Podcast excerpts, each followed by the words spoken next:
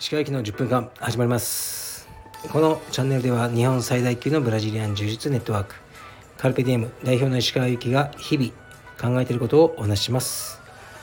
はい皆さんこんにちは。いかがお過ごしでしょうか？本日は2月の1日です。そう今日がカルペディエム深川のえー、ねグランドオープンです。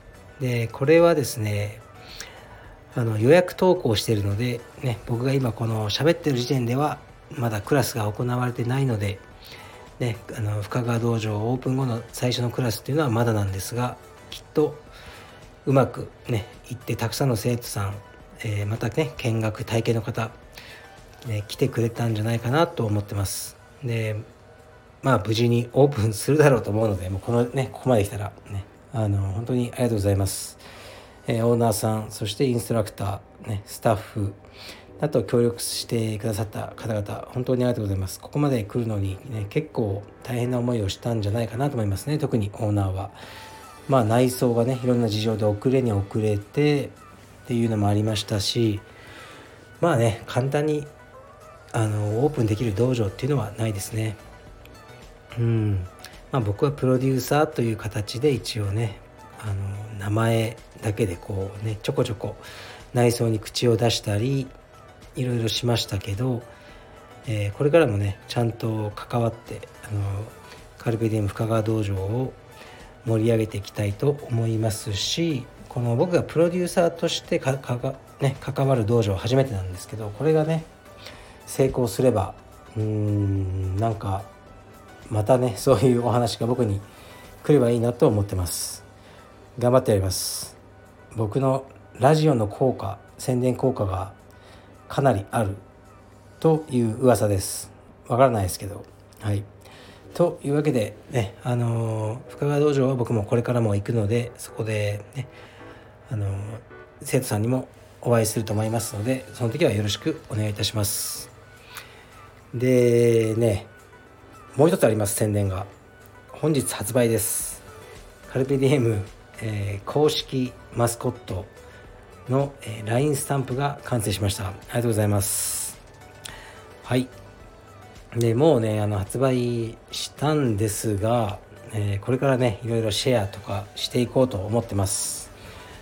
でリーマン柔術家ベッケンバウアーさんというキャラクターです。白熊ですね。僕は白熊が好きなんです、えー、都内在住のえー、システムエンジニアをしている、えー、サラリーマン。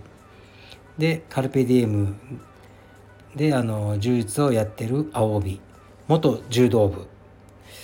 という設定です。はい、名前のベッケンバウアーさんっていうのはあの僕は好きなんです。ドイツ系の名前が。オッペンハイマーとかあの、ね、ショーペンハウエルとかベッケンバウアー好きなのであのとりあえずベッケンバウアーさんという名前にしておきました。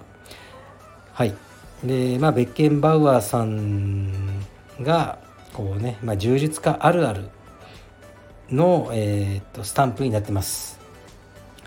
はい。あのぜひあのご購入してこのスタンプを使っていただければと思います。このね今回の放送の概要欄に貼っておきます。でたまにあの宣伝させてください。よろしくお願いします。でね、まあ、ベッケンバウアーさんは青帯なんですけどもうね気が早いんですけど紫帯茶帯黒帯白帯のキャラクターも構想ではできてます。あの白帯から黒帯までのカルペディムファミリーでまとめて LINE スタンプが作れたらいいなと思うんですが、まあ、ベッケンバウアーさんがね全く鳴かず飛ばずだったらその計画も頓挫してしまうのでよろしくお願いします。でまあ LINE はねこれぐらいでいいとしてあの深川道場ですね。でオーナーにはね僕いつもこういうこと言ってるんですよね。インストラクターに頼らないようにしましょう。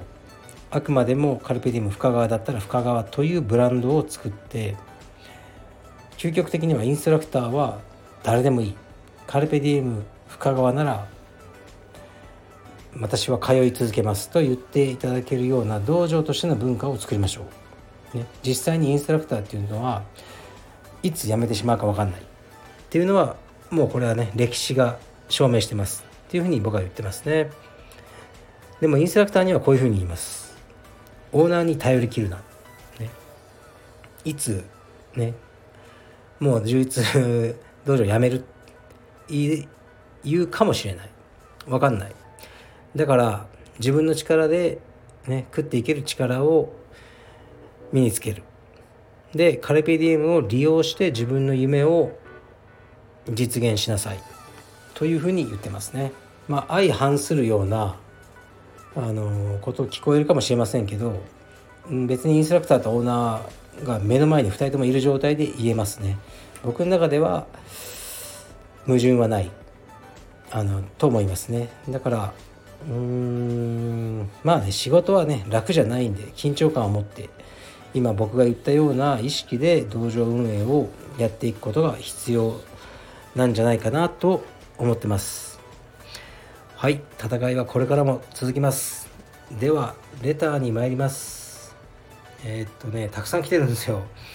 たくさん来てるんですけどまずこのね LINE 関係ねはもうね今日発表しちゃったんですいませんっていうことでねどんな LINE キャラクターですかっていうのが来てたんですけどはいもう今日言いました。ベッケンバウアーさんです。であとねどれいこうかな。ちょっとこれいきます。石川先生こんにちは。最近石川先生のラジオを聞いて人の目を気にせず自分に正直に生きようと決意して30手前にして今までバカにしていたけど興味があったパリピのような遊びに取り組んでみました。クラブに行ったり合コンに行ったり結論から言うと結構楽しかったです。ただ疲れてしまうのでもういいかなという感じです。新しいチャレンジのきっかけをくださりありがとうございました。今まで充実と仕事しかしてないのですが今後もいろいろチャレンジしてみようと思います。鹿先生はいわゆるパリピーのような遊びはしていましたか？またアラサーならこれチャレンジしたらよいというものはありますか？ご回答もらえたら嬉しいです。季節の変わり目ご自愛ください。はいありがとうございます。なるほど。うん自分に正直に生きようと思ってあのクラブに行くっていうねなかなか短絡的ですがまあいいですね。ちょっと動物っぽくて。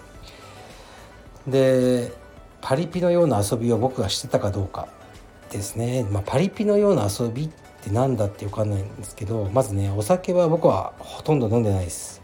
あの弱いんです。でクラブは今はどうか知りませんが僕がね若い頃のクラブはもうどこ行ってもタバコがもう黙々だったんですね。